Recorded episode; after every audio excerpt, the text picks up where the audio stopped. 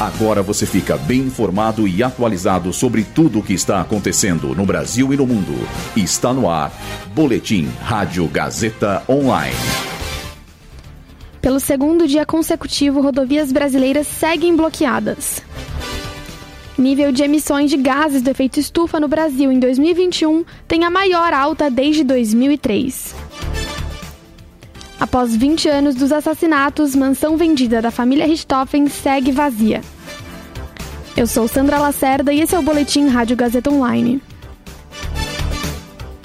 Até o início dessa tarde, as manifestações contra o resultado das urnas continuam. Caminhoneiros bolsonaristas fecharam trechos das rodovias em alguns estados do país desde a manhã de ontem. Na noite de segunda, o ministro Alexandre de Moraes, do Supremo Tribunal Federal, determinou que a Polícia Rodoviária Federal e as polícias militares dos estados tomem ações imediatas para a desobstrução das vias ocupadas ilegalmente.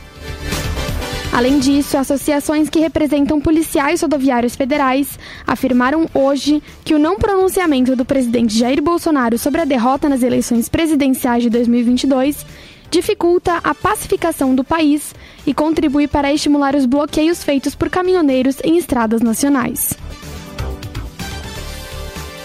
O Brasil emitiu mais de 2 bilhões de toneladas brutas de gás carbônico, um aumento de mais de 12% em relação a 2020. Isso representa a maior alta em quase duas décadas. Segundo o relatório divulgado hoje pelo Sistema de Estimativas de Emissões de Gases do Efeito Estufa do Observatório do Clima, a maior alta só foi verificada em 2003, ano em que o país atingiu o recorde histórico de emissões. Após 20 anos dos assassinatos, a mansão Richthofen, localizada na zona sul de São Paulo, segue desocupada sem nenhum morador. Em 2002, o casal von Richthofen foi morto com golpes de barras de ferro na cabeça enquanto dormia. A filha das vítimas, Suzane von Richthofen, além do namorado e do cunhado, os irmãos Daniel e Christian Cravinhos, confessaram o homicídio e foram presos pela polícia. Após o crime, a casa foi vendida por 1 milhão e 600 mil reais. Quando os novos proprietários compraram a mansão, decidiram reformar o espaço, inclusive a fachada, que não se parece mais com as imagens divulgadas nos jornais na época do assassinato.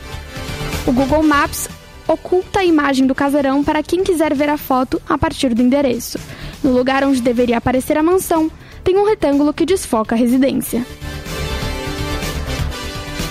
Esse boletim contou com o suporte técnico de Nilson Almeida, supervisão técnica de Roberto Vilela, supervisão pedagógica de Renato Tavares, direção da Faculdade Casper Libero, Wellington Andrade. Boletim Rádio Gazeta Online.